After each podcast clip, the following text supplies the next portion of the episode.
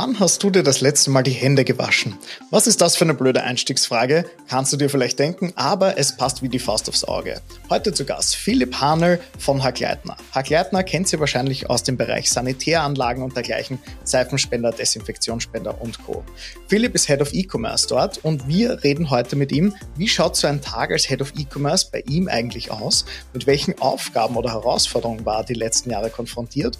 Worauf legt er Wert, wenn es um das Thema Mitarbeiterinnen und Mitarbeiter geht und welches Skillset oder wie schaut generell die E-Commerce-Branche 2030 aus. Ich wünsche dir viel Spaß bei der Folge des E-Commerce Inspiration Podcasts.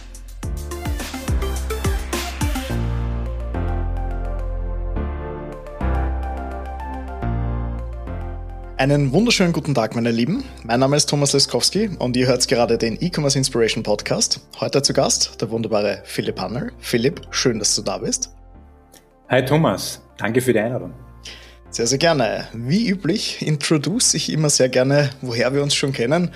Philipp und ich kennen uns schon mehrere Jahre. Wir haben erst letztens in Graz bei einem Event darüber geredet, ähm, wie lange das eigentlich schon her ist. Da sind wir draufgekommen, das sind wahrscheinlich schon an die fünf Jahre, war damals noch zu Archemers Zeiten, damals aber schon in, in Hackleitner-Positionen tätig. Heute bist du Führungskraft, ähm, bist Head of E-Commerce bei Hackleitner, hast auch das Projekt Hagi leiten dürfen. Bevor ich da viel drauf losrolle, sozusagen, würde ich sagen, Philipp, könntest du uns vielleicht mal kurz vorstellen, wer bist du, wie schaut deine Rolle aus und wie bist du mehr oder weniger auch dahin gekommen? Ja, sehr gerne, Thomas. Ich meine, ich beschäftige mich jetzt seit knapp 15 Jahren mit dem Thema Sales Marketing, Digitalisierung in unterschiedlichen Kontexten. Ähm, habe begonnen im Consulting und bin äh, dann in, ganz stark in die B2B-Industrien eingestiegen. Das heißt, die mein Weg äh, hat mich geführt über die Marketingleitungen in einem Bauelemente, Industrieunternehmen und hat mich ja vor fünf Jahren, ja, das ist genau fünf Jahre her schon, ja, äh, zur Haarkleidungshygiene geführt. Ähm, B2B-Player, der in kompletten, also in allen möglichen Segmenten äh, der professionellen Hygiene tätig ist, äh, vor drei Jahren auch den Schritt ins B2C-Business gewagt hat und darf dort seit fünf Jahren äh, den Bereich Marketing und E-Commerce konzernweit verantworten. Ja, und mich da austoben. Sehr, sehr cool. Für die, die Herr Kleid noch nicht kennen, ich kann mir aber eigentlich ehrlich gesagt fast nicht vorstellen, dass das der Fall ist. Ähm, klassische Produkte, die man vielleicht kennt aus den Sanitärbereichen oder ähnliches. Kannst du da vielleicht zwei, drei nennen? Ja, sehr gerne. Ähm, also der Laie kennt äh, Haargleiten in der Regel aus den Besuchen im Lieblingsrestaurant oder dem Hotel. Äh, denn wir müssen alle irgendwann mal den Waschraum aufsuchen und dort der Seifenspender oder der Handtuchpapierspender oder der Toilettpapierspender sind so die Produkte, mit denen der Laie äh, am meisten in Berührung mit uns kommt. Mhm. Oder ganz stark natürlich seit, seit, seit Covid mit unseren äh, Desinfektionsmittelspendern. Aber das ist tatsächlich nur die Spitze des Eisbergs, denn Hagleitner vertreibt und produziert Produkte in allen Hygienebereichen. Das heißt, wir sind in der professionellen Küchenhygiene unterwegs, in der professionellen Wäschehygiene und in der Objekthygiene. Das heißt, alles, was mit Oberflächen und Böden zu tun hat.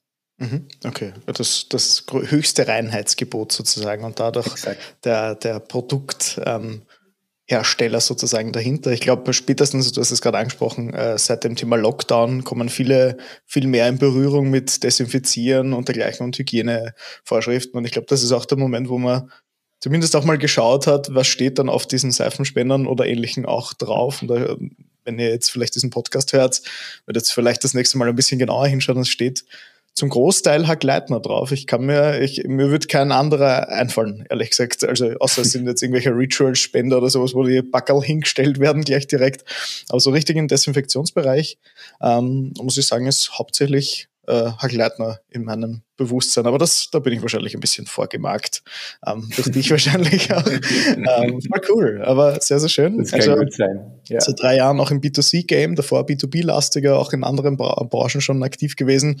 Ähm, wie schaut so ein Tag vom Philipp aus? Also wenn ich jetzt äh, diesen Podcast hören und mir denke, boah, äh, ich, ich habe jetzt gerade mein Vision Board geschrieben Anfang des Jahres und mein Ziel ist es, Ende des Jahres mich für eine Stelle als Head of E-Commerce zu bewerben.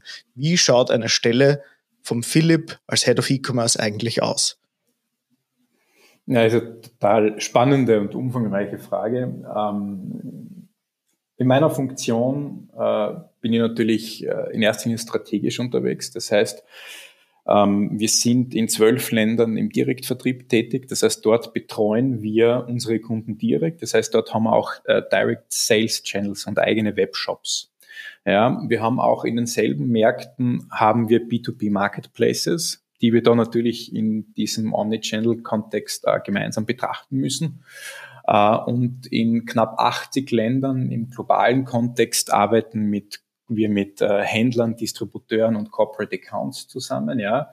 Und äh, hier ist es ganz wichtig, dass wir mit digitalen Service-Tools äh, für Kundenmehrwert sorgen. Das heißt, äh, im Endeffekt ist es meine Aufgabe, je nach Markt, je nach Land und je nach Zielgruppe das richtige, den richtigen Mix an digitalen Tools zu orchestrieren. Ja, das heißt, in einem Direct Sales Channel muss uns die Strategie klar sein, äh, den eigenen Vertriebskanal, den eigenen Webshop zu stärken, die eigenen Bestell-Apps und deren Usage zu stärken, aber auch strategisch in richtige B2B-Marketplaces mit einzusteigen, denn das ist ein gutes Beispiel, ähm, dass du in manche Branchensegmente nur dann reinkommst, wenn du äh, Teil dieser Marktplätze bist. Ja, die mhm. gibt's eben, wir kennen, wir kennen äh, die gängigen Marketplaces im B2C-Bereich und so gibt's die im, in unterschiedlichsten Branchen auch im B2B-Kontext.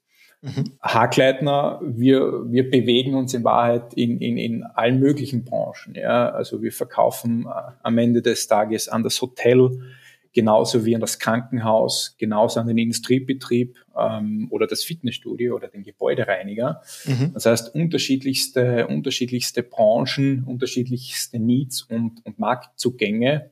Und das im internationalen Kontext bedeutet es auch, dass, dass natürlich die gleiche Branche auch in einem anderen Land anders tickt. Mhm. Und äh, das ist einmal meine Hauptaufgabe, dort zu entscheiden, wie ist unser Markteinstieg und die Marktdurchdringung und am Ende des Tages, äh, wie bauen wir Cross- und Upselling-Strategien. Ähm, das einmal auf der strategischen Seite. Ähm, mein Job ist aber auch sehr, sehr operativ. Das heißt, äh, ich sitze mit, mit meinen Teams äh, genauso auch in Content-Meetings, wo wir eine Tone of Voice gemeinsam bestimmen, wo wir, wo wir uns äh, E-Mail-Strecken in der Marketing Automation gemeinsam anschauen. Ja. Wir beschließen Social Media Content auf unterschiedlichen Plattformen. Ähm, wir, wir überlegen uns unsere Ad-Spendings, äh, wo, wie, wo orchestrieren wir und wo allokieren wir Budgets, mit welchen Strategien dahinter. Und das heißt, es ist irgendwie so ähm, vom Groben ins Detail und äh, ja, so kann man sich das einmal grob erklärt vorstellen. Sehr ja. schön. Jetzt stellen sich für mich zwei Fragen. Erstens einmal, mein 20-jähriger sich hat sich gefragt, wie behält man da den Überblick? das ist mal die erste Frage.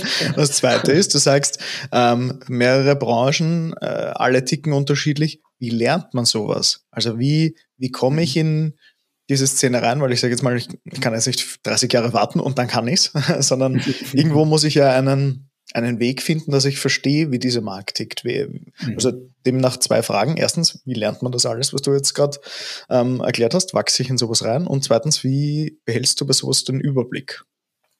Hm, das ist ganz interessant und den Tipp würde ich auch äh, deinem 20-jährigen Ich immer ans Herz legen. Wir reden hier in erster Linie über, über digitale Kanäle und, und äh, digitale Tools. Äh, am Ende des Tages verkaufen wir aber immer Menschen und ich komme ja aus dem, aus dem operativen Sales-Geschäft auch. Ja, das, da habe ich auch meine Wurzeln und ich empfehle dir da immer, den Kunden persönlich äh, zu sehen, zu sprechen, in Interviews reinzugehen und, und Verkaufsprozesse live auch zu erleben. Denn wir kommen irgendwie gerade gerade im B2B-Bereich in sind wir irgendwo in einer Transition-Phase nach wie vor noch, ja, ähm, wo wir das Beste aus der Offline-Welt irgendwie in die digitale Welt äh, äh ja exportieren und äh, überführen müssen, aus meiner Sicht. Ja. Deswegen ist es mal wichtig, den Kunden sehr gut kennenzulernen. Ja. Das kannst du fast mit deinem Lieblingsvertriebler, Kollegen mal mit, ja, begleitest den eine Woche, dann wirst du mehr, mehr wissen als über alle Reports und Analysen. Dann ja. gibt's natürlich Fachmedien, um, um einzelne äh, äh, ja, Kundengruppen gut kennenzulernen, ja. Ähm, aber mein, meine Empfehlung ist wirklich mit den potenziellen Kunden explorativ zu sprechen, die kennenzulernen, deren Pain zu spüren, mhm. die Themen kennenzulernen, die sie antreiben, die sie motivieren äh, und die Herausforderungen auch zu challengen, äh, die jede Branche und jede Kundengruppe hat. Ja. Ich finde das, das so schön, gerade das Beispiel, ich bin gerade gedanklich, im Auto mit Daniel Bornstingel, damals noch bei A-Commerce, mhm. wo er mich damals zu Terminen mitgenommen hat und mir auch damals gesagt hat, Thomas, du musst das alles gerade noch nicht verstehen. Ich habe das auch nicht verstanden, aber red einfach mit den Leuten, frag, was sie tun, frag, was sie gut finden, frag, was sie brauchen, etc. Mhm und sage ihnen, du, du, musst, du willst da gerade gar nichts verkaufen, du willst es nur verstehen. Und ich, ich hatte, ich hatte gerade so einen schönen Throwback, äh, Grüße gehen raus an den Daniel und an den Seat Leon, glaube ich, war das damals, in dem wir stundenlang gefahren sind. Ich glaube nach Oberösterreich, Salzburg etc. Wunderschöne Zeit, aber bin ich jetzt gedanklich zurückgedriftet. ähm, mhm. Also mega schöne Konklusion daraus. Es sind trotzdem immer Menschen, mit denen man da zusammenarbeitet, auch wenn es ein sehr technischer Bet äh, Bereich ist. Ähm, nicht zu vergessen, dass man da trotzdem neugierig bleiben soll und äh, den Status quo herausfordern muss. Und ich glaube, genau, wenn man da konsistent dran bleibt und sich, sich nicht scheißt, mehr oder weniger, dann, dann passt das schon sehr gut. Ja, ähm, richtig. Und ich sage mal, wir machen das ja im B2B und im B2C-Bereich. Das heißt auch selbst bei Hagi, da fahren wir zwar nicht zu, zu Endkonsumenten nach Hause, ja, aber wir, wir machen telefonische Befragungen immer wieder, ja. Das heißt, das heißt, irgendwie so diesen persönlichen Kontakt explorativ sich zu holen, um mhm. irgendwie eine, eine, äh, ein Gefühl zu, zu bekommen, ob wir egal mit was wir tun, ja, egal ob es im E-Commerce oder im Marketing oder im Sales oder im Service ist, ja, das zu challengen und da sich so ein qualitatives Feedback zu holen, äh, ist, ist immer gut. Ja. Mhm. ja. sehr cool, sehr cool. Zweite Frage vielleicht noch, wie mhm. behältst du den Überblick? Du hast jetzt gesagt, es sind mhm. 80 Länder, die mehr oder weniger orchestriert werden. Ihr habt zwölf Länder mit äh, direkten ähm, Sales Channels wie weiß ich noch, wer gerade wie viel macht und wo wir gerade unseren Fokus draufsetzen sollen. Äh, ich tue mir manchmal schon bei meinen eigenen Unternehmen schwer, gut den Überblick zu behalten. Jetzt stelle ich mir das Ganze international vor, andere Sprachen, andere Währungen, andere Kulturen, die eigentlich auch miteinander oder aufeinander treffen. Wie gehst du damit um? Mm, ist eine ganz spannende Frage.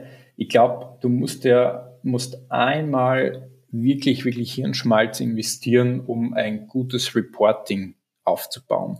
Das heißt, ähm, wenn man jetzt rein die Kennzahlen sich anschaut, sind wir, würde ich sagen, sehr professionell aufgestellt, was, was unterschiedliche Cube-Auswertungen, Excel-Cubes, äh, Data Studio Reports, Analytic Reports äh, anbelangt, sind wir sehr gut aufgestellt, äh, würde ich sagen. Das heißt, ich, ich sehe mit ein paar Konfigurationen, wie wir umsatzseitig äh, aufgestellt sind, wie wir in unterschiedlichen ja, E-Commerce-Kennzahlen aufgestellt sind, das, das, um, um einen, den ersten Überblick zu behalten. Wir sind die unterschiedlichen Entwicklungen in den unterschiedlichen Segmenten pro Land auf Knopfdruck. Ja, das ist mhm. äh, sicher mal für die erste Orientierung auf einer Tages- oder Wochenbasis, um, um, um, um irgendwie im Tagesgeschäft auch den Überblick nicht zu verlieren, ganz praktisch.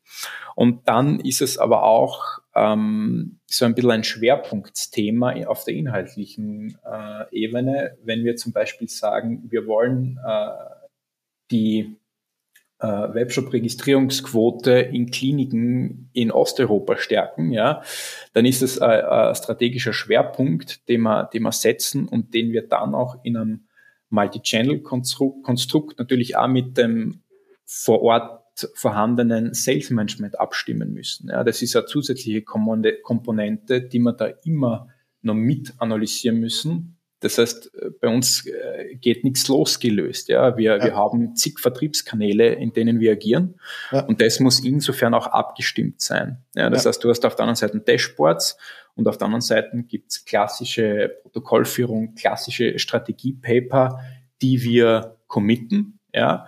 Und wir haben auch ein Collaboration Tool, äh, wo wir, wo wir unsere Projekte äh, steuern, ja, und diese mhm. Projekte fußen natürlich auf Strategiepapern, die wir gemeinsam verfassen, ja, die wir, die wir committen und äh, die wir dann auch verfolgen. Das mhm. heißt, wieder eigentlich, äh, wie deine erste Frage war, über vom Groben ins Detail. Und ja, wenn wir sagen, ja. keine Ahnung, wir wollen in irgendeinem Segment irgendeine Veränderung herbeiführen, dann fangen wir irgendwo bei einer total einfachen, banalen Aussage an und, und gehen dann ins Detail rein, was das dann in welchem Vertriebskanal, egal ob offline oder online, egal in welchem Markt oder Segment dann auch ja, Sehr eine cool. Folge hat. Ja.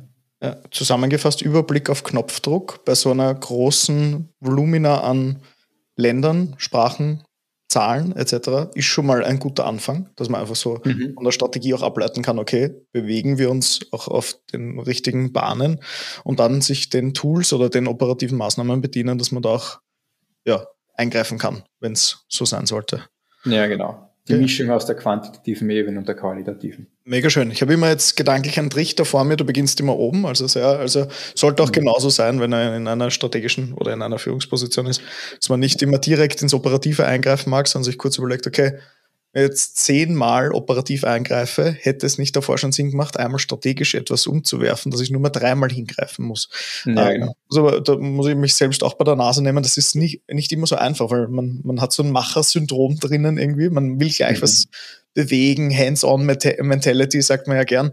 Aber manchmal muss man auch die Finger ein bisschen weglassen und sagen, okay, bevor wir da uns jetzt die Finger verbrennen den ganzen Tag und mega müde sind, bis der Tag vorbei ist, überlegen wir uns, ob wir vielleicht viel effizienter in ein bis zwei Stunden das Problem oder einen gewissen Lösungsansatz finden, der uns ganz viel Zeit hinten rausspart.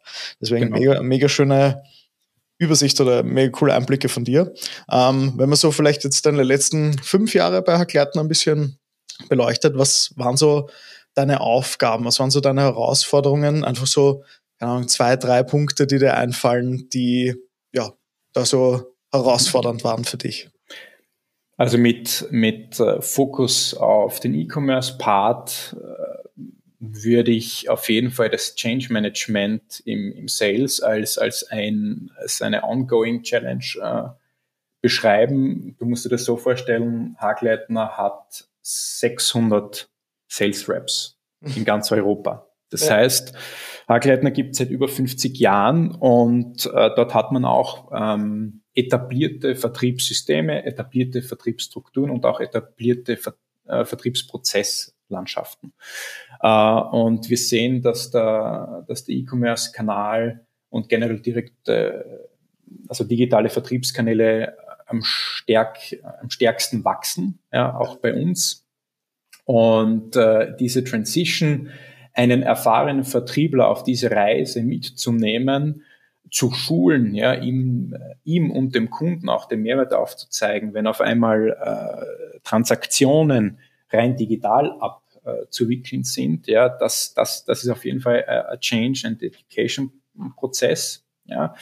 Ähm, am Ende des Tages ähm, digitalisieren wir nicht einfach nur der Digitalisierung wegen, sondern bei uns verändert sich einfach die Art und Weise, wie wir den Kunden begleiten, beraten. Bei uns dreht sich alles in Richtung äh, Service und, und, und Value Selling. Mhm. Das bedeutet für uns, dass wir, dass unser Verkäufer da draußen nicht einfach nur zum Kunden hinfahrt und sagt, brauchst noch Desinfektion oder brauchst noch Seife oder, oder brauchst noch einen Fettlöser. Ja? ja. Das ist nicht unsere Strategie, sondern ähm, wir wollen den Kunden halt mit einer ordentlichen Begehung, mit, mit einem Hygienecheck beraten, sein Personal schulen ja, wir wollen ihn begleiten bei Herausforderungen, die er hat im Bereich HCCP, mhm. im Bereich Krankenhaushygiene, im Bereich ähm, ja, äh, persönliche Schutzausrüstung im Industriebereich und so weiter. Ja, und dafür braucht mhm. es einfach auch Zeit und, und Consulting. Und die klassische Transaktion, die soll digitalisiert sein. Ja, einfach aus dem Grund, damit mehr verkaufsaktive Zeit für echten Mehrwert im Sales frei wird. Ja. Mhm. Das ist da die klare, die klare, der klare Standpunkt dazu. Und, mhm. und das bedeutet aber, dass du natürlich das Verhalten des Sales Reps massiv äh, ändern musst gemeinsam, ja, mhm. und, und, und das geht nicht von heute auf morgen, aber wir sehen hier eine große Akzeptanz und das, die Zahlen geben uns auch recht. Also wir haben uns da auch entwickelt irgendwie vor fünf Jahren, als ich begonnen hatte, waren wir irgendwie so äh, niedrigst sechsstellig äh, unterwegs und peilen im heurigen Jahr doch achtstellige Online-Umsätze im B2B-Bereich an und das ist für, für, für die Hygienebranche sicherlich ein, ja, eine gute Benchmark. Das ist eine absolut gute Benchmark, wenn man zwei Nuller ergänzen kann sozusagen. Ja. Also Aufgabe 1, der Shift des Verhaltens eines Sales Reps vom Vertriebler zum Berater eigentlich eher, oder? Wenn man das jetzt ja, richtig, richtig. Also nicht nur Berater, sondern es geht natürlich auch um verkaufsfördernde Maßnahmen, Business Development vielleicht auch mehr oder weniger da drüber zu spannen. Äh, mega spannendes Thema, das viele B2C ähm, Händler gar nicht so am Schirm haben, weil mhm. da ist eher so, ich sage jetzt mal, statt dem Vertriebler ist halt die Performance-Ad und dergleichen draußen wesentlich unpersönlicher, sage ich jetzt mal.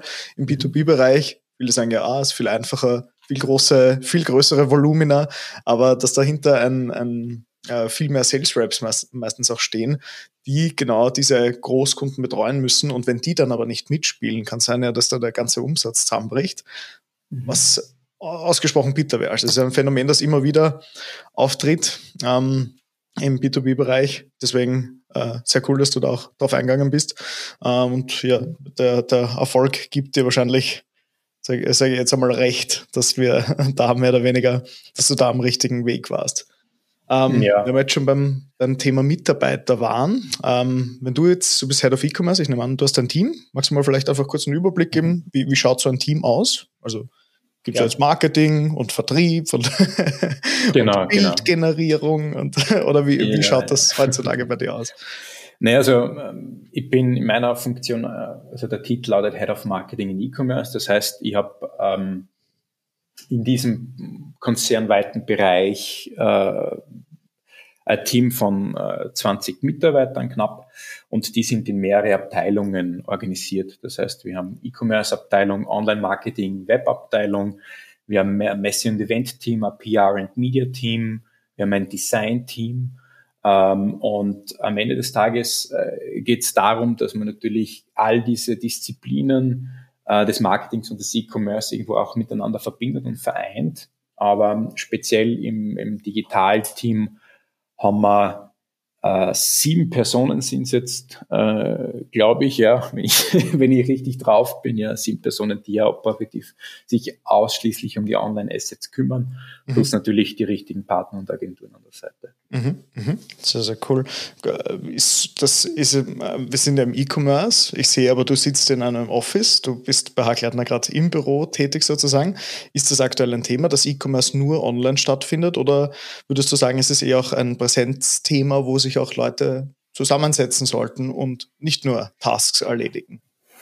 Ähm, ich glaube, das ist eine total typabhängige Fragestellung. Ähm, wir haben es, glaube ich, alle in der Pandemie erlebt. Es gibt, es gibt Leute, die können im, im Homeoffice exzellent arbeiten und es, es, es gibt Leute, die halt äh, erstens einmal nicht so effektiv und effizient arbeiten können zu Hause, äh, wie in einem Büro oder wie im Team. Äh, ich habe auch in, in, in, vielen, vielen Hiring-Prozessen der letzten beiden Jahre von, von Bewerbern das Feedback bekommen, sie freuen sich, wieder ähm, in ein Büro, in ein Büro zu kommen, weil, weil äh, sie im Homeoffice vereinsamen. Ja. Mhm. Ähm, also ich, ich würde das gar nicht pauschal beantworten. Ich persönlich und so wie wir es äh, handhaben bei uns, haben wir einen guten Mix drinnen. Aber der Hauptteil passiert bei uns tatsächlich im Office, weil wir viele, viele Themen ganz einfach auch im Team bearbeiten, äh, im mhm. Team besprechen. Und äh, das wird jetzt wahrscheinlich jeder Head äh, von seinem Bereich äh, sagen, aber ich würde mal sagen, unser Spirit, unser Culture ist, ist, ist sehr cool und basiert natürlich auf persönlichen Beziehungen. Ja, ja. Und die kannst du natürlich leichter pflegen und leichter leben, äh, wenn du, wenn du die Kollegin, den Kollegen halt persönlich triffst, irgendwie in regelmäßigen ja. Abständen. Deswegen ist für mich so ein hybrider Mix eigentlich die Idealkombination, weil du brauchst manchmal auch Stillarbeitszeiten und da ist sicherlich, mhm. wenn du alleine im Office bist oder alleine zu Hause bist, äh, passt das gut. Aber ich bin schon ein Freund von persönlichem Austausch. Ich bin halt ein äh, sehr soziales Wesen, würde ich mich selbst beschreiben, äh, weil mir das persönlich wichtig ist, ja. Aber ich äh, ist eben, wie gesagt, sehr typabhängig. Ja, voll, finde ich gut auf den Punkt gebracht. Also ich glaube auch jeder hat auch seine Phasen, wo man mal auch happy ist, die Wohnung nicht zu verlassen oder das Haus nicht zu verlassen.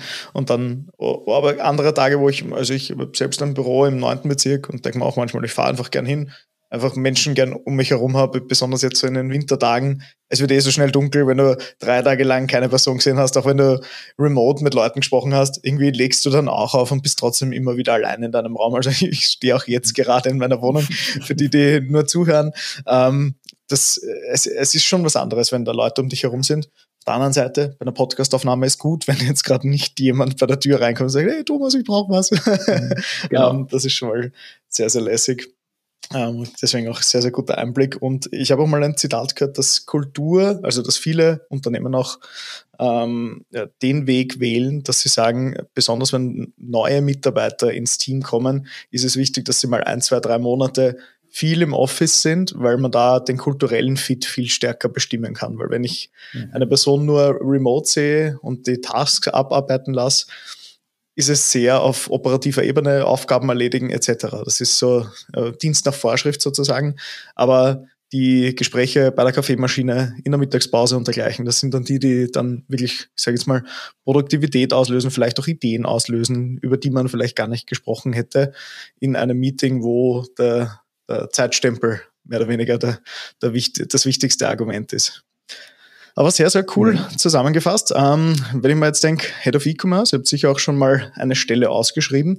Was für ein Skillset sucht man aktuell, wenn man eine E-Commerce-Position ähm, besetzen möchte? Mhm. Ich denke, ähm, das kommt natürlich darauf an, welchen, in welchem Bereich, ob es mehr in der Vermarktung oder in der in, in Conversion-Optimierung reingeht oder ob es On-Page geht, ob es um Backend-Themen geht. Aber grundsätzlich ist natürlich äh, gewisse Basisausbildung im Marketing nicht schlecht, äh, damit man mal das Thema Zielgruppenwissen aufbaut. Das heißt, ich komme wieder von der Seite, ich muss einmal meinen Kunden kennen, ähm, mein, mein Kunden greifen können und finde ich, ist, ist Marketing-Grundausbildung nie schlecht, nie verkehrt.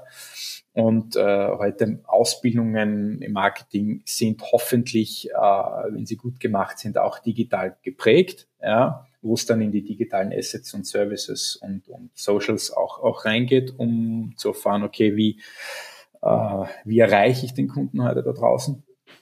Ähm, das finde ich ganz wichtig. Ich habe aber auch die Erfahrung gemacht, dass das E-Commerce sehr viel Handwerk ist. Ja, es ist mhm. nicht irgendwie so ein ein Fabelwesen, eine Magie oder irgendeine Raketenwissenschaft am Ende des Tages ist, ich sehe es, wenn wir auch viele Juniors heiren, ja, ähm, die frisch aus der Ausbildung rauskommen, ähm, dass, dass, dass man auch einmal grundlegendes Handwerk im E-Commerce lernen muss, ja. Mhm. Äh, wie geht man mit Ad-Spendings um? Wie wartet man ein PIM-System? Was kann ich in einem CMS pflegen? Wie wie kann ich ähm, in einem Frontend Änderungen herbeiführen, ähm, was, muss, was muss ich tun, um ein Badge auf eine Product Detail Page zu bringen und so weiter. Mhm. Ja. Welchen Content braucht Braucht jetzt die, braucht es ein White Paper für die Top drei Empfehlungen für Hygiene in einem Hotel und so weiter. Ja, das heißt, ja. das sind, das sind alles so, so ganz stark operative Themen, die man dann wirklich im Doing und im Coaching äh, auch, auch beibringt. Und ähm, deswegen ist, ist einmal eine, eine Grundbasis im Marketing und im Digi Digitalthema, egal jetzt in welcher, welcher Ebene, in welcher Ausbildung, ob das jetzt Wirtschaftsinformatik ist oder was auch immer, ja. immer von Vorteil. Aber ich würde die höhere Priorität tatsächlich auf Daily Business, auf Learning on the Job und Training on the Job legen, mhm. ähm, weil aus meiner Sicht E-Commerce sehr, sehr viel Handwerk ist. Mhm. Mega schön, eigentlich äh, das so abzurunden. Man stellt sich beim E-Commerce jetzt nicht jemanden vor, der, eine, der dir eine Tür reparieren kann, aber auch Handwerk kann äh, auch natürlich anders, äh, anders, anderwertig Bedeutung bekommen, indem du mhm. sagst, okay, lern mal nicht in Schockstarre zu versteifen sozusagen. Ähm, wenn ich sage, bitte ändere mir den Titel von dieser Landingpage. Also, ah, wo mache ich denn das überhaupt? Ähm, sondern dass man dann schon weiß, wo man Dinge findet. Und du hast es ja richtig gesagt, das sollte man in einen Onboarding-Prozess integrieren. Ähm, wie stellst du dir, also wie bildest du dich weiter oder wie sollen sich Personen wie können sich Personen weiterbilden, wenn sie sagen, okay, ich möchte jetzt in diesem E-Commerce-Bereich tätig sein? Du hast jetzt gesagt, eine generalistische Marketing-Ausbildung. Ähm, ist ratsam, wenn die jetzt schon zehn Jahre her ist. Ich sage jetzt mal, bin jetzt mittlerweile 30 Jahre. Es könnte sein, dass ich schon vor zehn Jahren Marketing studiert habe. Damals war noch Facebook der, der Renner sozusagen mit Memes, die ich posten soll auf, auf unseren Social Media Kanälen, wurde mir damals wirklich beigebracht. Also das muss ich okay. jetzt kurz gedanklich zurückrudern. Da wird damals ein Contest gemacht, wer das beste Meme für ein Unternehmen schreiben könnte. Oder für die FH, glaube ich sogar. Ja, cool. ähm, aber war damals ja halt auch wirklich gang und gäbe. Da war Nine Gag und sowas, war, ah. Nine Gag, das ja, war, Zeiten, war ich schon lange Zeiten. Ja, genau. Damals. Die nächste ja. Generation kennt das gar nicht mehr. Ja, das ähm, ist jetzt echt ein Moment, wo, wo, wo unsere Generation schon langsam beginnt, sich alt zu fühlen. Ja, also spätestens seit meinem 30. Geburtstag kann ich das sehr gut nachvollziehen, dass man sich ein bisschen, also wenn man nicht mehr zu jungen geht, also wenn man den bei den Studienumfragen nicht mehr 24 bis 29 anklicken muss, sondern 30 bis 34, dann mhm. weißt du, jetzt bist du dort. ja, genau. Gut, auf die Frage zurückzukommen, ähm, wie bildet man sich im E-Commerce weiter, wenn man nicht in so einem coolen Unternehmen arbeitet, wo man den Philipp als äh, Chef vielleicht hat? Ähm, wie würdest du anderen Personen raten, ähm, hier am Ball zu bleiben? Also zunächst einmal gibt's, äh, das mache ich auch selber, sehr intensiv und, und ähm, äh, wir scheren das auch im Team ganz intensiv und die Leute bei mir bekommen auch extra Arbeitszeit freigeschaufelt dafür, damit sie das tun. Das heißt, Podcasts hören und Events besuchen. Ja. Ähm, so Aktivitäten, wie wir sie gerade machen, ähm, dein, dein Podcast speziell. Ja. Mhm. Auch, auch äh, ich höre ich hör fünf Podcasts regelmäßig ja, zum Thema Digitalwirtschaft äh, und E-Commerce wo einer dazu zählt, die besuche regelmäßig äh, Branchen, Branchen-Events via OMR, via OMX, ähm, via K5, äh, wie auch immer, ja. Das heißt, das heißt, das sind, das sind äh, Konferenzen, die sehr spezifisch wieder Impulse geben und, und ja. auch im Bereich Software State of the Art ähm, Tools, State of the Art Strategien auch immer wieder challengen äh, gefällt mir sehr gut. Und was wir auch machen, wir machen auch mit, mit, mit Instituten, wir machen mit, mit ähm, auch mit, mit Partnern, machen wir ausgewählte Schulungsprogramme, äh, sei es jetzt im Social-Bereich, sei es im Design-Bereich, ja, sei es in der Conversion-Optimierung,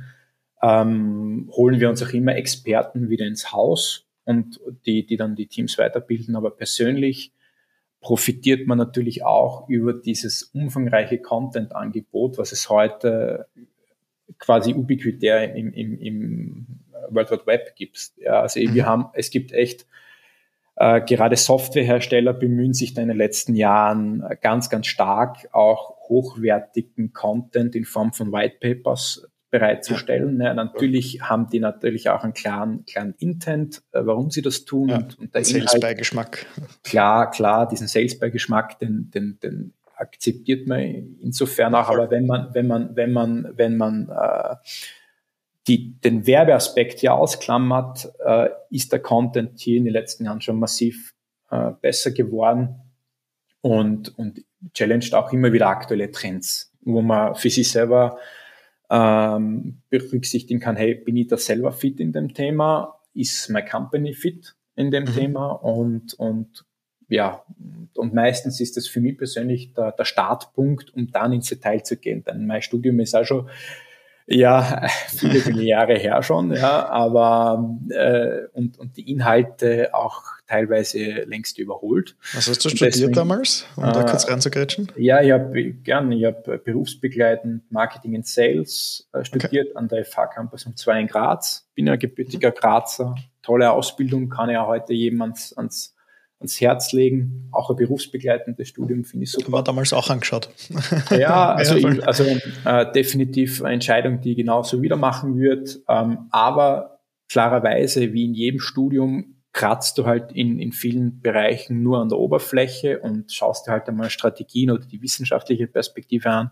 Und deswegen habe ich vorhin gemeint, dieses Training on the Job, die Sachen selbst zu machen, ja, die Sachen äh, selbst umzusetzen, rein in die Tools zu gehen, rein in eine CMS zu gehen, rein zu posten in den Socials, rein äh, die ersten Werbeeuros auszugeben. Ja, das, das, das, das, äh, das muss, das sind Erfahrungen, die, die der nur schwer irgendwo ein Institut beibringt, das musst du selber machen und du brauchst das Pouvoir eines Unternehmens oder selbst ähm, ja, ähm, ja, die, die, den Fokus drauf.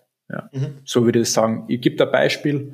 Ich meine, wir, wir setzen gerade äh, ein riesen E-Commerce-Projekt auch um. Äh, wir bauen gerade die komplett neue Soft die, die Softwarearchitektur neu um mit neuem PIM-System, neuem Commerce-System, einem mhm. CMS, also auf Headless ausgelegt. Und, und das sind zum Beispiel Technologien, äh, die, die vor, vor, vor zehn Jahren noch keiner wirklich am Schirm gehabt hat, ja. Aber wenn du jetzt heute E-Commerce äh, machen willst oder skalieren möchtest, musst du dich halt auch mit, mit der Cutting-Edge-Technologie auseinandersetzen. Mhm. Und somit sind wir in unserem Tätigungsfeld dazu verpflichtet, uns nicht auf dem vorhandenen Wissen auszuruhen, sondern ständig über, über, um, oder über zig Kanäle neuen, neues Wissen aufzubauen. Ja. Mhm. Mhm. Das ist mit einem ganz gut auf den Punkt gebracht. Du ja gesagt, äh, Podcast und Events, um immer wieder neue Impulse zu bekommen. Ich habe mir das Wort Impulse gerade eingekreist, weil ich glaube, das ist ein ganz springender Faktor. Es gibt, es kann keiner so schnell ein Buch schreiben über eine E-Commerce-Branche, weil das alles so dynamisch funktioniert und so unternehmensspezifisch, dass ich immer wieder Impulse vielleicht von anderen Shops oder ähnlichen brauche, dass ich überlege, okay, wenn beispielsweise MyMüsli Dosen rund gemacht hat, warum machen wir eckige Kartons? Würden bei uns auch runde Kartons passen? Dann stelle ich diese Hypothese mal in Frage und beantworte sie mir einfach, indem ich äh, sie dadurch beantworte. Und dadurch du gesagt hast, fünf Pflichtpodcasts sozusagen, die du ähm, selbst drin hast, finde ich auch sehr, sehr wichtig, einfach aus anderen Perspektiven zu lernen, weil wir können jetzt nicht, du kannst jetzt nicht sieben Positionen gleichzeitig fahren und bei allen der Superhead sein, sondern brauchst wahrscheinlich dann auch die Learnings von anderen ähm, oder vielleicht die Ansätze, die andere gewählt haben. Und ich glaube, das muss ich sagen, schätze ich sehr an der Branche, die ist auch sehr austauschfähig. Da versteckt sich nicht jeder und sagt, haha, ich habe jetzt mein Geheimnis die nächsten mhm. fünf Jahre, dann wirst du wahrscheinlich auch überholt, weil wer, wer nicht gibt, der kann auch nicht nehmen. Ähm, und es kommt meistens immer auf einen zurück, äh, was man ja in die Welt hinaus posaunt. Vielleicht zwei Podcast-Tipps abseits ja. von, äh, von diesem Podcast, die du empfehlen könntest, äh, die man sich mal zu Gemüte führen kann. Ja, ich mag äh, Kassenzone, mag ich sehr gern. Ähm, Alexander Graf ist da sicherlich mhm. auch ein, ein, ein Treiber der, der, der E-Commerce-Szene im, im, im Dachraum und äh, den OMR-Podcast von Philipp Westermeier höre ich auch sehr gerne, weil es ja, weil es einfach sehr, sehr umfangreich. Ähm, was ich, was ich an, an den Podcasts beiden sehr mag, ist, es ist, es geht zwar schwerpunktmäßig um, um Digitalthemen, um, um, um Commerce-Themen, Online-Marketing-Themen, aber sie behandelt eben auch die Welt drüber und, und mhm. rundherum. Das heißt, es, es geht dann auch um die Handelslandschaften äh, und, die, um die Umweltfaktoren und das, das finde ich auch sehr spannend. Voll. Also kann ich auch Shoutout an meiner Stelle geben. Also OMR Education ist einer meiner liebsten Podcasts, muss ich sagen, wenn ich wirklich sage, ich stehe eh drinnen. Education, wenn ich ein bisschen was dazulernen mag, anstatt mich nur zu inspirieren zu lassen. Ich liebe die Folgen von About You mit dem Tarek Müller, mhm. wo er ja. philosophiert, wie er so die nächsten vier Monate sieht, dann äh, vier Quartale sieht. Ähm, und das halt aus einer Perspektive von der Bekleidungsindustrie, die eh schon sehr prominent im E-Commerce-Bereich ist, ähm, neben einem Player wie Zalando äh, Code zu existieren, ist generell schon mal ein, eine schwierige Angelegenheit, aber dann trotzdem noch so einen guten Drive zu haben und Learnings zu teilen und äh, eigene Markteinschätzungen zu präsentieren, finde ich mega cool. Ähm, und zweite, zweite Empfehlung äh, finde ich Why Not äh, vom, vom Johannes Kliesch, äh, der, der Snox Podcast sozusagen. Mhm. Habe ich auch schon zwei, drei Folgen drin gehabt, die fand ich sehr, sehr spannend mitzuhören, weil es sind dann halt die, die großen, jungen Kaliber sozusagen, die, die Millionäre, die es geschafft haben vor 30 sozusagen, ähm, soll gar nicht irgendwie äh, missgünstig klingen, sondern äh, dass man sieht, es, es gibt andere Wege, mit denen man heutzutage Business betreiben kann ähm, und da sich einfach mal so ein bisschen Inspiration zu holen. Bitte nicht dann depressiv werden, weil man es nicht selber erreicht hat. Das Leben hat viele andere Facetten anstatt den, dem Business-Erfolg und jeder definiert das Thema Erfolg für sich selbst. Gut, ich würde sagen, wir machen so ein bisschen einen Strich unter die, unter die, ah, okay, eine E-Commerce-Frage würde ich da schon noch stellen. ähm, wir haben nämlich letztens mit dem Christian in der letzten Folge darüber geredet, ähm, die, wo wir so ein bisschen philosophiert haben, wie die E-Commerce-Branche in den nächsten Jahren ausschauen könnte. Und wir haben uns so ein bisschen Gedanken gemacht, ich, wie würde E-Commerce 2030 ausschauen? Und ich fand die Diskussion mit dem Christian extrem spannend, weil wir haben so überlegt, so, Gibt's den physischen Store noch? Äh, haben wir das noch oder si äh, sitzen wir mit VR-Brillen im Wohnzimmer und swipen mehr oder weniger das, die Produkte durch? Ähm, wie glaubst du, wird sich die E-Commerce-Branche, so zwei, drei Stichworte vielleicht, wo die deine Gedanken dazu prägen, in den nächsten zehn Jahren oder bis 2030 zum Beispiel, habe ich als, als Punkt jetzt so ungefähr drin, ähm, vielleicht verändern? Mhm. Also ich um den Punkt aufzugreifen, glaube ich nicht, dass Bricks and Mortar äh, verschwinden wird, schon gar nicht in den nächsten zehn Jahren. Ich glaube nur, dass äh, sich der Handel insofern überlegen muss, wie er, wie er stärkeren Erlebnisfaktor im, im Kauferlebnis äh, äh, gestalten kann. Und da spielt natürlich E-Commerce eine ganz zentrale Rolle, weil es einfach Prozesse im Offline-Kaufverhalten gibt, die heute digitalisieren kann, die vorher besser machen kann und es gibt nach wie vor auch, ähm, gerade auch im B2C-Bereich, noch immer ähm, äh, Punkte in der Customer Journey, die halt in am Store noch immer befriedigender sind als online. Das ist, das ja. ist äh, halt, kommt natürlich aufs Produkt drauf an, aber ich, ich bin begeisterter Radfahrer. Ich würde mir jetzt äh, das, das ein, ein, ein, ein, ein Rad nicht um, um zigtausende Euro jetzt nicht komplett, komplett online kaufen. Das, ja, aber bin, bin halt ich auch, ja. Ähm, weiters bin ich mir sicher, es wird alles datengetriebener, noch datengetriebener und äh, noch KI-gestützter. Ähm, ist sicherlich eines der Bassthemen der Zeit, aber die Systeme werden ja deutlich besser und sie werden auch stärkere Durchdringung in den Märkten, in den Unternehmen finden. In den nächsten zehn Jahren, da bin ich mir sicher, ähm, und ich glaube, dadurch wird es schon auch herausfordernder, weil durch die KI hm, besteht dann natürlich auch die Gefahr, alles irgendwie standardisierter zu machen.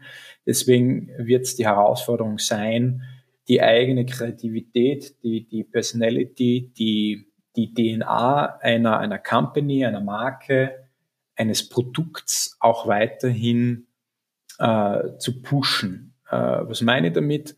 Äh, KI äh, heute, ich sage heute noch, ja, ist mhm. ja ganz stark auf Ist-Daten, ja. Und ich meine, wir wissen auch alle, in welche Richtung das, das perspektivisch auch gehen wird, auch in, in selbst erstellende und neue, neue und kreative Prozesse, die die KI da stützt in der Zukunft. Aber ähm, ich denke, dass es noch immer Grundaufgabe unseres Metiers sein muss, Strategien konkrete Handlungsempfehlungen und dieses Thema, was und wie gehen wir es an, diese, diese kreative Essenz, die muss noch immer von, von uns Menschen kommen und das wird auch in zehn Jahren noch so sein. Mhm. Oder hoffe ich zumindest. Ja. äh, und ja, so, so würde ich das beschreiben. Okay. Sehr, sehr schön. Also DNA, Kreativität und dergleichen. Also KI nicht als Gegner sehen, generell als Exakt. Partner sehen sozusagen. Immer, ja. ähm, und da schauen, wo, wo sich Sinn entwickelt ähm, und wahrscheinlich auch ständig am Ball bleiben. Also du hast zuerst schon gesagt, du blockst ja Stunden und Minuten für Podcasts und E-Commerce-Weiterbildung. Wahrscheinlich wird man Ähnliches für KI-Themen machen, dass man da jetzt nicht komplett hinten nach ist und ja, sich diesen Trend nicht verpasst. Ich kann mich erinnern, also erinnern, ich bin selbst Quereinsteiger ins E-Commerce gewesen, also ich war jetzt nicht in den Geburtsstunden dabei, aber da war wahrscheinlich nur Jeff Bezos persönlich dabei. Ja. Ähm, aber ich bin jetzt auch schon sieben Jahre im, im Game sozusagen. Ähm, und wenn man den, den Standard von vor sieben Jahren mit dem heute vergleicht, ist ja auch komplett irre, was sich da getan hat. Und jetzt reden wir aber von einer Technologie, die vernetzt und selbstlernend denkt. Das heißt, das muss ja mhm. in, einer, in einem Vielfachen an Geschwindigkeit passieren, als wie beim E-Commerce, wo ja, hier habe ich ein Learning, fang mhm. mal mit dem Learning was an. Ah, okay, das hat nicht so gut funktioniert. Ah, DSGVO etc. Und mhm. dann äh, sind wir so dahin gestolpert. Aber bei der KI hast du das Gefühl, wenn also heute lernst du 100 neue Tools und morgen musst du die nächsten 100 lernen, also mehr oder weniger, um zu wissen, an welchen bediene ich mich. Also es, wird, es, es ist aktuell jetzt schon ein Overload an, an Angebot, ähm, aber sich zumindest ein bisschen reinfühlen zu können, was, was kann ich mir da vielleicht rausnehmen, wie kann ich mir Texterstellung vereinfachen, wie kann ich auch Bildgenerierung ähm, bedienen, etc., ist auf jeden Fall nicht verkehrt. Mhm. Gut, Absolut. wie glaubst du, wirst du in zehn Jahren arbeiten? Wie wird sich das für dich verändern? Wie kommst du ins Büro? Das Fliegst du ins Büro? ja, mit seinem Hoover-Copter. Äh, cool, aber nein, ich, ich glaube ich glaub tatsächlich, dass, dass mehr Kommunikation in, in unsere Automobile wandern wird. Das heißt, mhm. äh, das heißt, äh, die, die Kommunikation und die, und die, und die Kommunikationsmittel werden, werden mobiler werden, noch mobiler als heute. Da bin ich mir sicher.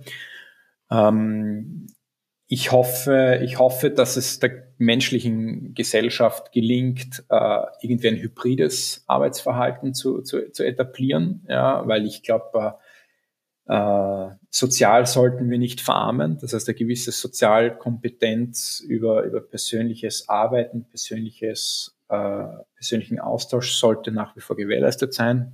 Aber wie gesagt, das ist meine persönliche Präferenz. Ich arbeite einfach gern mit Menschen, ja. Ähm, auch in einem persönlichen Kontext zusammen.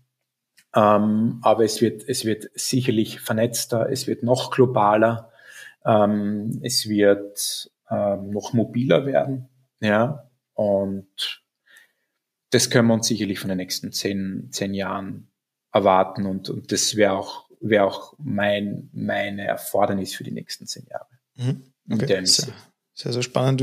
Wie du gerade mobil und hybrid gesagt hast, habe ich irgendwie einen Parkplatz vor mir gehabt, dass sich Unternehmen mhm. Parkplätze reservieren. Fünf Autos stehen nebeneinander. Jeder arbeitet in seinem Auto drin, hat da einen eigenen Schreibtisch und man telefoniert und wenn man Mittagspause hat, geht man gemeinsam zum Villa. das trifft sie, das ja. ist wirklich mobil. Ja, ja. Bis jederzeit überall. ja, tatsächlich. Ja, ich glaube, es wird einfach, weil es immer effizienter und wenn ich, wenn ich heute sehe, trotz, trotz der, der Teams Skype Calls, äh, gibt trotzdem, gibt's trotzdem, ähm, jetzt wenn ich meine, meine persönliche Situation, ich sitze ich sitz auch äh, viel im Auto, ich sitze viel im Flieger ja. und, und ich glaube, ich glaube, das sind heute noch äh, Zeiten, die, äh, die ja bis auf Telefon, Telefonate im Auto noch nicht so produktiv ja. genutzt werden. Und da wird die Arbeitswelt in den nächsten zehn Jahren sich sicherlich weiterentwickeln. Und ja, was das Thema Mobilität anbelangt. Stellt sich mir die große Frage, warum noch kein Automobilhersteller ein mobiles Büro ins Auto gebaut hat ja nicht jeder vier Sitzplätze im Auto braucht. Warum ist der Beifahrersitz kein Schreibtisch? Und ich kann meinen mein Sitz einfach auf die Seite drehen und bin im Büro. Also Shoutout geht raus an alle Autohersteller. Copyright gerne von mir, weil ich glaube, das wäre ein großer Markt. Also ich wäre selbst daran interessiert, weil Leute, die vielleicht nur für die Firma äh, ihr Auto verwenden und ich sage jetzt mal sehr Laptop getrieben arbeiten, why not? Ähm, ja, also spätestens mit dem komplett mit der Umsetzung des autonomen Fahrens äh, ja. irgendwo in den nächsten Wozu ist der, Jahren, der äh, vorne beim Lenkrad? Wieso sitzt, wenn eh schon keiner dort sitzt, warum nutze ich den Platz nicht anders? Warum ist nicht hinten ein Tisch? Oder so. Ich meine, ich stelle es mir blöd vor beim Unfall, dass man dann der Schreibtisch da reinstoßt. äh, da ist wahrscheinlich die Überlebenschance nicht so hoch. Ähm, aber das muss möglich sein, muss ich sagen. Aber gut, vielleicht, ich höre mir diese Folge in fünf Jahren an und sage, ah, kannst du dich erinnern? Da habe ich damals ja, dann schon drüber gesprochen, dass es das geben wird. und dann ich kein, kein, bin ich kein Automobilhersteller. Ja, da Sehr dürfen gut. sich die Automotive-Ingenieure ja. Ich hoffe, vertiefen. der Erste, der es hört, kann sich's nehmen. Na, sehr fein. Gut, Philipp, das waren jetzt gute 50 Minuten, die wir mit dir über E-Commerce tief eintauchen konnten. Vielen lieben Dank für ganz, ganz viele tolle Insights. Ich habe mir sehr viel mitschreiben können und ich lerne selbst immer so viel in diesem Podcast. Finde ich wirklich hervorragend. Wenn ich jetzt das Gefühl habe, hey, der Philipp, das ist ein extrem leibender Typ. Wie komme ich mit dir in Kontakt? Wie kann ich vielleicht mit dir mal einen Kaffee trinken gehen oder mir die Hände waschen mit dir? ja, ja, total gerne. Also ähm, am besten über LinkedIn, ja. Also Philipp Handel über, über LinkedIn eingeben, äh, schreibt, äh, reagiert da gern auf, auf alle möglichen Anfragen, ähm, tausche mich selber auch sehr, sehr gerne aus und bin auch nicht äh, fad da auch, auch meine Erfahrungen zu scheren und, und lerne auch selber genau über denselben Austausch immer extrem viel von Kolleginnen und Kollegen und bin da offen für alles, ja. Sehr, sehr gut. Ihr habt es gehört, der Philipp ist offen fürs Kommunizieren. Ihr könnt ihn sehr, sehr gerne kontaktieren. Ihr findet alle Kontaktdaten und dergleichen in den Shownotes. In diesem Sinne, Philipp, vielen lieben Dank, dass du so tiefe Einblicke in die Thematik geben konntest und an die Zuhörerinnen und Zuhörer vielen lieben Dank fürs Zuhören.